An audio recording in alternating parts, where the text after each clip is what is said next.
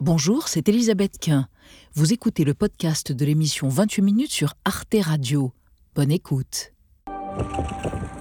Les hommages se sont poursuivis tout le week-end. En Russie comme à l'étranger, la mort d'Alexei Navalny a choqué. Moins de six mois après l'accident d'avion opportun d'Evgeny Prigogine, à la tête du groupe paramilitaire Wagner, c'est donc au tour de l'opposant numéro un du Kremlin de mourir mystérieusement en prison au lendemain d'une audience au tribunal où il usait de son humour mordant face au juge. Je vais vous envoyer mon numéro de compte bancaire pour que vous le mainteniez à flot, vu votre énorme salaire de juge fédéral, car moi, je n'ai plus d'argent. Navalny, c'est une créature collective. C'est tous les gens qui rêvent d'un autre futur pour la Russie. Navalny, c'était l'exemple qu'on pouvait être démocrate, opposant, faire entendre une voix, même depuis le Grand Nord. Il fallait que cet homme disparaisse. Déjà, tous les regards se tournent vers Vladimir Poutine. L'ONU notamment demande à ce qu'une enquête soit menée. Peu de chances que celle-ci aboutisse avant la présidentielle sans aucun suspense qui aura lieu dans moins d'un mois. Je n'aurais peut-être pas dit la même chose à un autre moment. Mais il s'avère qu'il n'y a pas d'autre choix possible. Je vais donc me présenter à l'élection présidentielle de Russie. Deux ans après le déclenchement de la guerre en Ukraine qui devait, selon certains commentateurs, entraîner sa chute, force est de constater que le maître du Kremlin résiste. Sur le terrain, l'armée russe enregistre des avancées malgré des pertes humaines importantes. Pour couronner le tout, le tsar des temps modernes que semble être devenu Vladimir Poutine bénéficie d'une conjoncture internationale favorable. Son allié de circonstance, Donald Trump, pourrait être élu de nouveau en novembre prochain. En attendant, les élus républicains bloquent déjà l'aide à l'Ukraine. Comment expliquer ce retournement spectaculaire en faveur de Vladimir Poutine Alors qu'il peut théoriquement rester au pouvoir jusqu'en 2036, qui peut l'arrêter? Nos trois invités pour ce débat. Xenia Bolchakova, bonsoir. Vous êtes journaliste, réalisatrice. Vous avez d'ailleurs euh, été auréolée euh, du prix Albert Londres en 2022. C'était pour un documentaire sur la milice Wagner. Votre documentaire Ukraine sur les traces des bourreaux, co-réalisé avec Manon Loiseau, est visible sur arte.tv, excellente plateforme, jusqu'au 4 septembre 2024. Et selon vous, Olga Bolchakova, les deux années de guerre en Ukraine n'ont pas affaibli Poutine. Au contraire, il a repris le dessus sur le front ukrainien et s'est débarrassé quelques mois de ses plus gros opposants qui étaient Prigogine, il est mort, et Navalny, il est mort aussi. À côté de vous, euh, Claude Blanche-Maison, bonsoir monsieur. Vous êtes ancien ambassadeur de France en Russie. Vous étiez ambassadeur entre 2000 et 2003. Vous avez à maintes reprises rencontré Vladimir Poutine.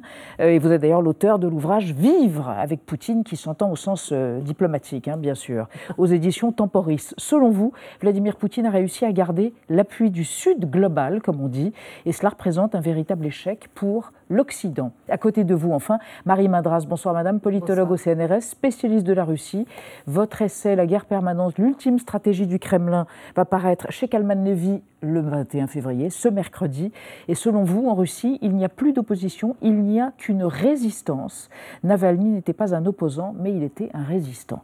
Et on va démarrer notre débat avec bah, le chiffre du jour, Benjamin. J-25 avant l'élection présidentielle en Russie. Elle se déroulera donc du 15 au 17 mars prochain, Poutine sera confronté à trois autres candidats, des adversaires validés par le pouvoir. Et Vladimir Poutine a déjà indiqué qu'il ne participerait pas au débat télévisé, je cite, faute de temps. Autant dire Ksenia Bolchakova, un nouveau simulacre d'élection comme d'habitude. Et puis il n'a jamais participé à aucun débat d'ailleurs télévisé de toute l'histoire euh, de la vie politique de Vladimir Poutine. Il n'y en a eu aucun. Euh, simulacre d'élection, oui, surtout qu'il y a ces nouvelles règles qui sont imposées en Russie. Vous vous souvenez, avant, pour l'élection présidentielle, il y avait un jour de scrutin, un jour de vote. Maintenant, cette élection, elle s'étale sur plusieurs jours. Euh, la faute à la nécessité de frauder, pardon, c'est vraiment une expression un petit peu. Euh, c'est pas, pas la meilleure des expressions, mais c'est vraiment ça. C'est vraiment à ça que se servent ces trois jours. Sans euh, observateurs internationaux. Sans observateurs internationaux. Euh, c'est aussi pour mettre en place le vote électronique, c'est-à-dire qu'aujourd'hui, les Russes mm. massivement votent via Internet. Et donc ceux qui ne votent pas par Internet, parce que beaucoup de Russes, notamment en région, n'ont pas Internet, eh il y a des gens très euh, bien intentionnés qui vont voter pour eux mm. et qui vont bien voter. Et donc le temps de rassembler tous ces votes, eh bien maintenant ça nécessite trois jours. Donc euh, le système de fraude électorale a un petit peu évolué. On n'est plus dans le bourrage d'urne classique, un peu grossier, un peu brutal. Euh, il y a des nouvelles manipulations et comme d'habitude, ça sera évidemment un simulacre d'élection. Marie Mandras, en même temps, on se dit voilà, une élection qui va être manipulée. Alors pourquoi vouloir éliminer un opposant comme Navalny En quoi était-il nocif pour euh, parce, que, parce que vous présentez la situation en Russie comme si c'était un système politique et une société politique. Hmm. Ce n'est rien de tout ça depuis des années. Hmm. C'est une dictature. Euh, on n'utilisait pas ce mot jusqu'à présent.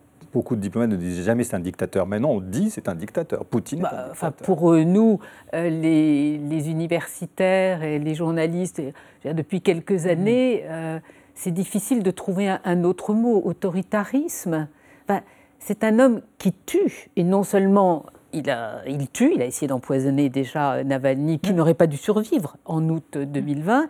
Il euh, laisse croupir dans des conditions ignobles euh, les, ses opposants, et qui sont aujourd'hui, de mon point de vue, les grands euh, résistants. Oui, c'est ça, vous évoquez résistants.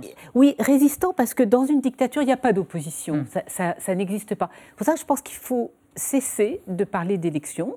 Ce n'est pas une élection, ça fait longtemps que ce ne sont plus des élections euh, en, Russie. Il n'y a pas trois autres candidats. Tout ça, c'est de la mascarade.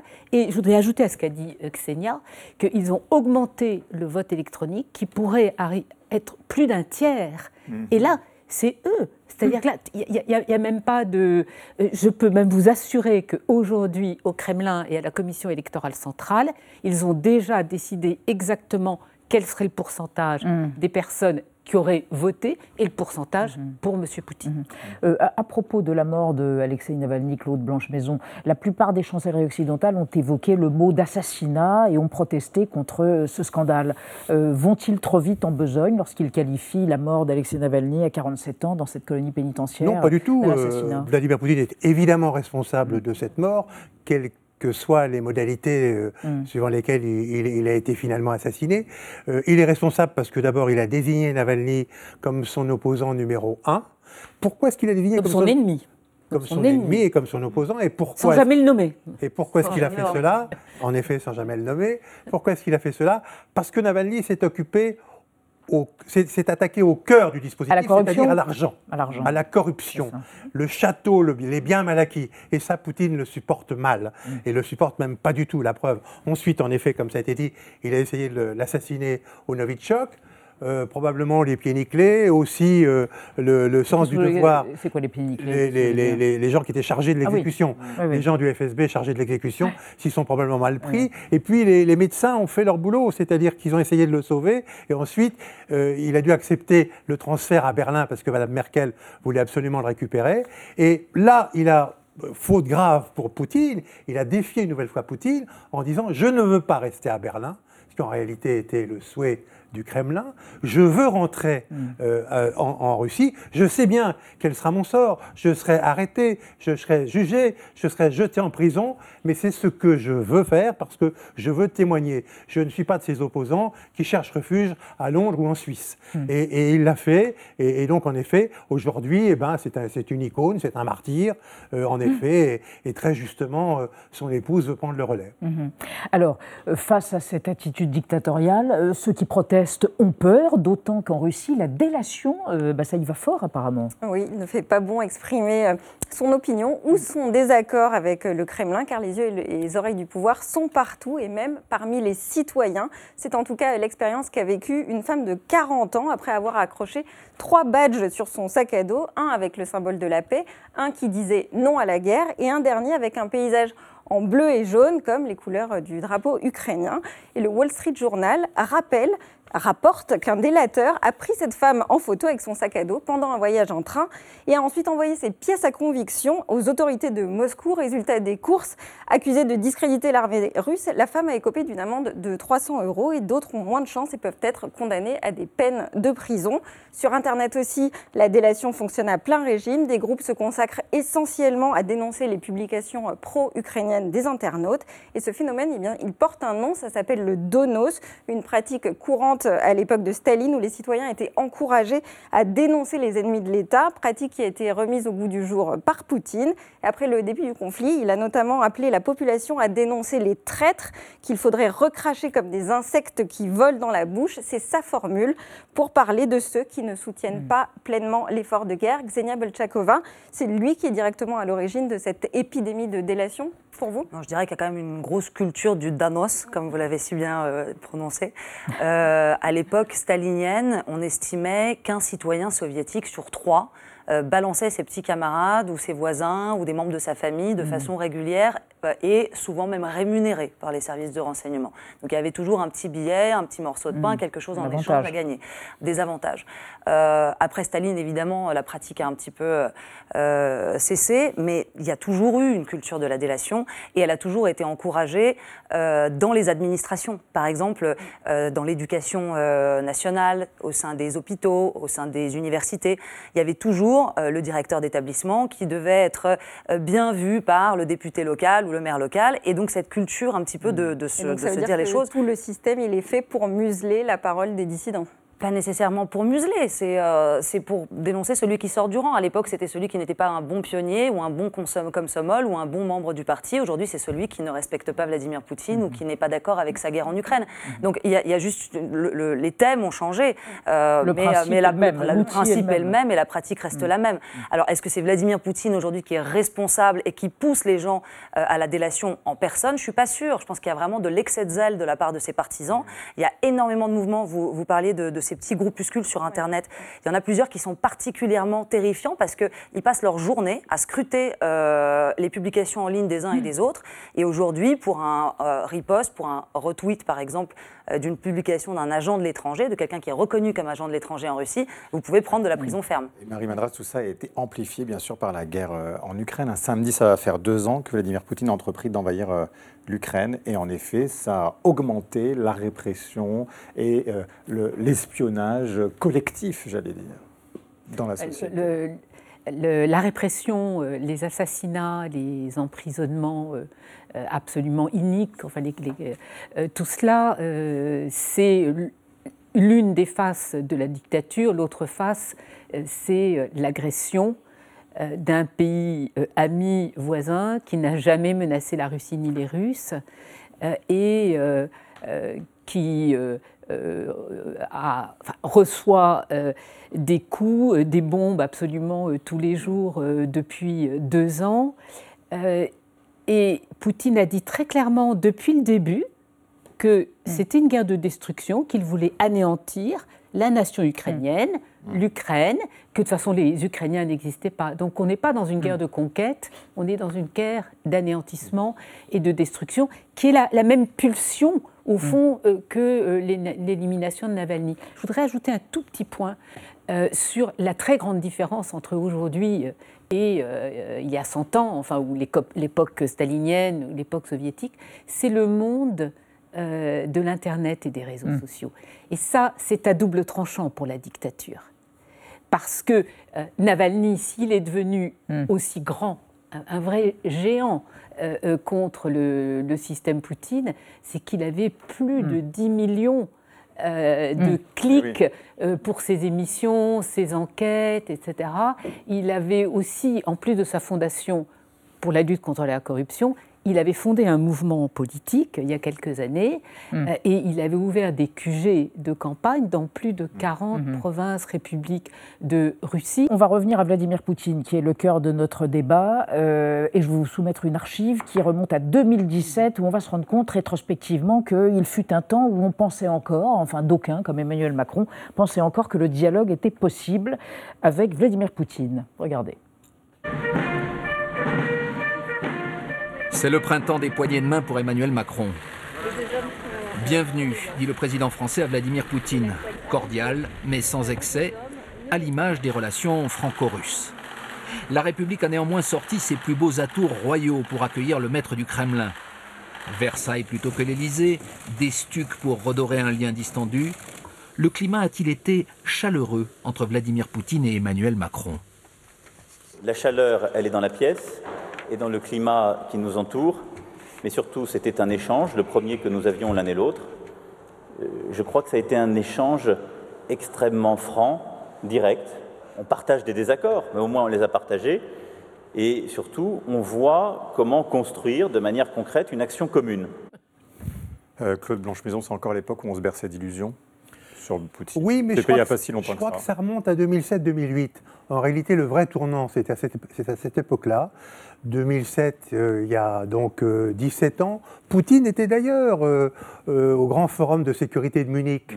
Mmh. dans le fond, la mort de Navalny, c'est le jour anniversaire d'il y a 17 ans où il a déclaré à Munich c'est fini. Moi, j'ai été coopératif avec les Occidentaux jusqu'à maintenant. Je ne suis pas de payer de retour. D'ailleurs, il n'avait pas à être payé de retour. Maintenant, je défendrai mes intérêts. Mmh. Travaux pratiques l'année suivante, les chars russes sont allés vers Tbilissi. Mmh.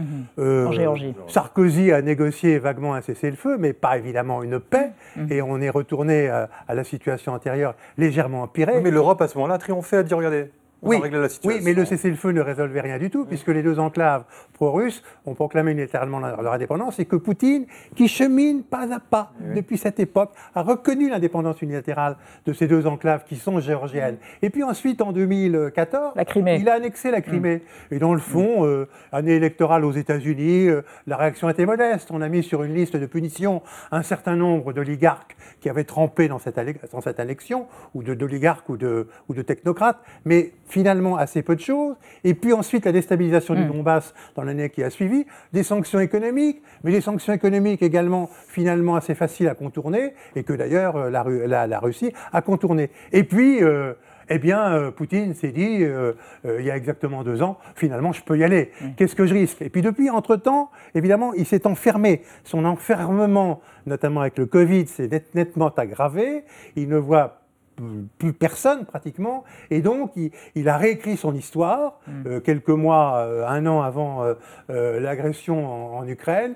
Il a écrit un grand article et où il a dit ce qu'il a répété hier matin, c'est très très grave, naturellement que l'Ukraine, ça n'existe pas. Mm. Mm. Et il a dit hier matin, ce qui est encore plus grave me semble-t-il, que pour la Russie, l'Ukraine était une question de vie ou de mort. C'est le vocabulaire technique du recours à l'arme nucléaire.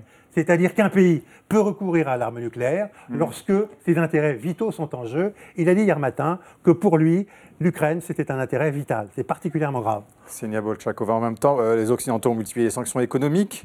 On s'est dit que ça allait avoir un résultat et au final, pas tant que ça. Il n'est pas affaibli aujourd'hui. Il a même réussi à diviser le monde. Alors, en ce qui concerne les sanctions économiques, elles ont eu un, effet, mais pas d'effet. Euh, Il n'y a pas eu d'effondrement Pas d'effondrement du régime. Au contraire, regardez dans quel état était la cote de popularité de Vladimir Poutine au moment où il commence, euh, où, il, où, il, envahit la Crimée. Euh, la Crimée, pardon. L'Ukraine. L'Ukraine, invasion à grande échelle. Il est avec une cote de 60%, ce qui est très très bien, par exemple, pour, pour des Occidentaux, mais là-bas, c'est pas terrible.